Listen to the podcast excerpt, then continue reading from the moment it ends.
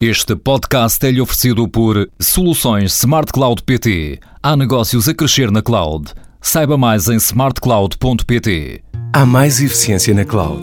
Seja mais eficiente na gestão da sua empresa. Com as soluções Smart Cloud PT, a sua empresa vai conseguir reduzir custos de manutenção, promover e melhorar a gestão do seu negócio. Há mais segurança e menos custos na cloud. Vá a smartcloud.pt ou ligue 16 206.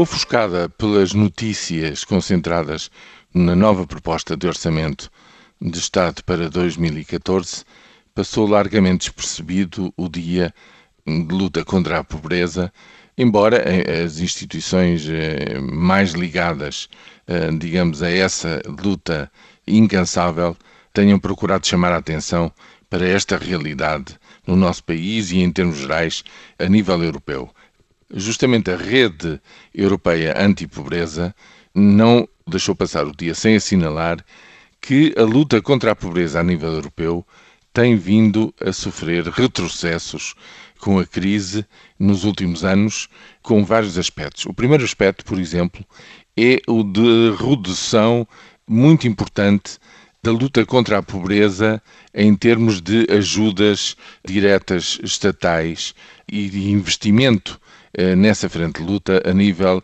internacional. É sabido que a Europa foi sempre, sempre há muito tempo que é a principal região que investe na luta contra a pobreza a nível mundial, nomeadamente em África, simplesmente esse esforço tem vindo a diminuir ultimamente, tal como tem vindo a diminuir a luta contra a pobreza dentro do espaço europeu.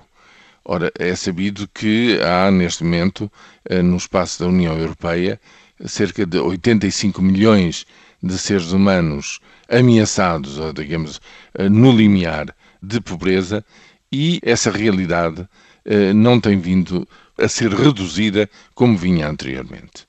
No nosso país, muito particularmente desde 2009, que os indicadores são cada vez mais negativos que as desigualdades também o são e, portanto, este dia de luta contra a pobreza a nível europeu não é um dia no qual se possam apresentar resultados positivos.